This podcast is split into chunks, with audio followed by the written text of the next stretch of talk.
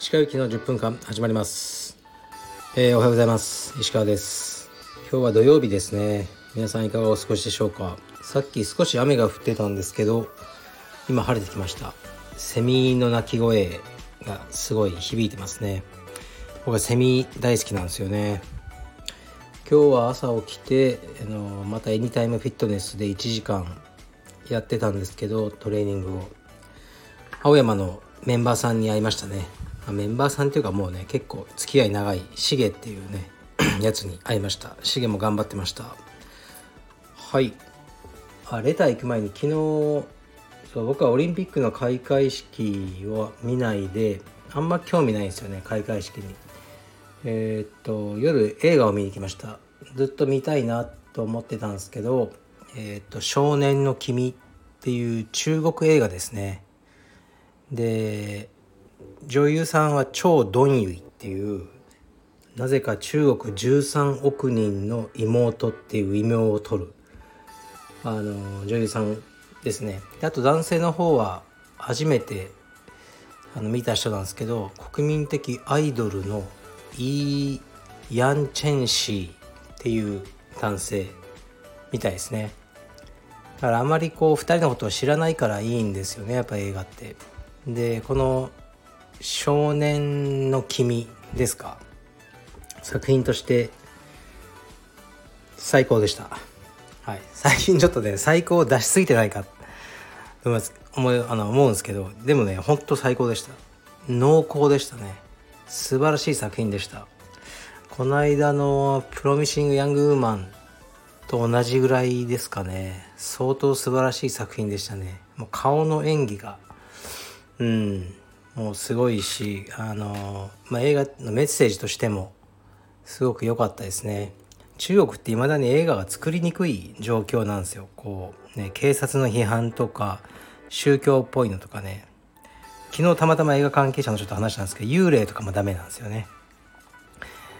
でだから作りにくい中よく作ったなと思いますしでも最後気になったのはエンドロールでその主演俳優の人が出てきてあのなんかメッセージみたいなちょっと国家に寄ったようなメッセージを、うんまあ、言ってましたね。言ってるのか言わされてるのかそれを入れることによってこの映画が許されたのかとかいろいろ勘ぐってしまいましたけどまあでも映画は素晴らしかったです。もう絵がいいですまず。絵がいいしバランスがいい。その絵とストーリーのバランスが良いですね。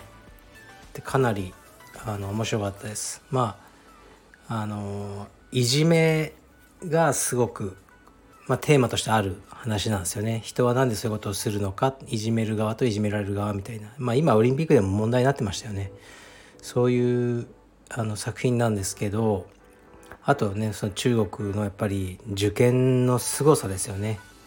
顔がいいっていうのがあってえー、っとそのねセンター試験みたいな。もういかに北京大学とか清華大学とかに入ることイコールあの、ね、もう人生の成功で、ね、他はもうなんかねこうのし上がれないみたいな感じなのかなって。それも変わってきつつあるんでしょうけどね。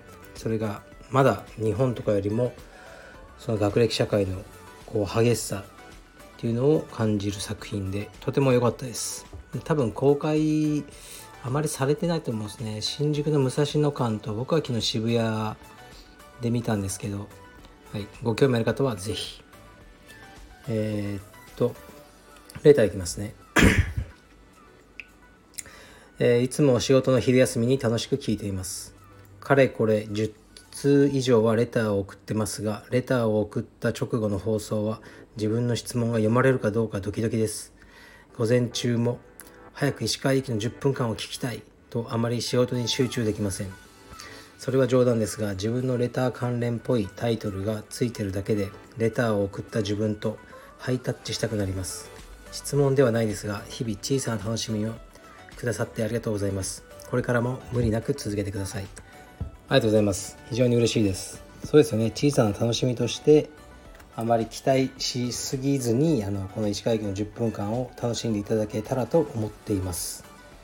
意外とねあの自分で言うのもなんですけど言われるのは僕の声は割と癒し系だと。癒されると言われます。本当です。ありがとうございます。そうですね。あのね無理なく続けていこうと思いますね。そのし、ね、昼休みに聞くとか車の中で聞くとか皆さんいろいろ教えてくださいますね。ありがとうございます。嬉しいです。レターをもう一発いきます。えー、っと石川さんが写真に興味を持たれたきっかけを教えていただきたいです。また初めて買ったカメラとの思い出のようなものがあれば聞いてみたいです。私の父はもう70近いですがおそらく40年以上前に買ったであろうキャノンの F1 を大事そうに飾っています。そういうものを所有していることを少し羨ましく感じます。まあ写真って大体みんな好きじゃないですか。写真嫌いだっていう人はまあ嫌いは嫌いなりの理由があると思うんですけど普通は好きなんじゃないかなと思ってしまうんですよね。だからそういう意味では子供の頃から好きでしたしまあそうこれも何度も語ってますがそう何度も語ってるって言うのやめようかなってね皆さんが全部最初から聞けとね思わないので、まあ、繰り返しになることも普通に語ろうかと思うんですけど僕は日大のね、芸術学部を受験して、まあ、合格していかなかったんですよね。写真学科。映画学科ですね。で、まあ、好きだったんですよ写真とか。芸術が映画とか。多分今そこはブレてないんですね。柔術の方がなんか意外なパターンで仕事になっちゃったって感じですかね。うん初めて買ったカメラはちゃんとしたカメラを買ったのはうんとねニコンのなんだろうな D300 とかで1 5 6年前に買ったんじゃないですかね。はい。でもね僕あんまりカメラに思い入れとかないんですよ。あの道具でしかない。もちろん大事に扱ってますけど道具でしかないと思って撮った写真さえ良ければいいって感じですね。キヤノンの F1 を大事そうに飾っています。これいいですねこういうの。僕もかなりあの古いカメラを使ってますけどまあ相棒みたいな感じですかね。うん。あの思い入れはすごく今使ってるカメラにはありますね。はい。でそうだな。写真は本当ねみんな好きだと思うんでねもっとみんなやってほしいなとか思うんですけどね。関わり方ですよね。僕はフィルムで撮るっていうちょっと面倒くさい方法で家族を撮るって感じにしてますし、ね、インスタとか、ね、そういうのでもみんな写真ね撮るじゃないですか。だから最近は写真の技術がみんな上がってますよね。逆光だ順光だレンブラントだとかそういうワードさえ、ね、もう女子高生とかも使えるようになってきて写真の見せ方のレベルっていうものがすごく上がってると思いますね。でも上がるとまたこれは何の業界でもそうなんですけどもうこういう写真を撮ったら評価されるっていう風なこうルールができちゃうんですよね。コモディティ化しちゃうんですよ。でそれはそれでつまらない。でまたそれを崩す人が出てくる。そういう流れなんで写真を仕事にしてる人は大変でしょうね。写真で人とあの違う個性を作るっていうのはすごく今難しいと思います。はい。だから僕はまあ仕事じゃないんでね楽しく自分の好きなように家族を撮るっていう感じなんですよね。でねそうあるあるね、まあ、大御所カメラマンの人がいるんですけどめっちゃ大御所ですよ。で11で言うとホイラー嬉しいぐらい。その人とご飯を食べに行くことがあったんですよね。ですごい変人な人なんですよ。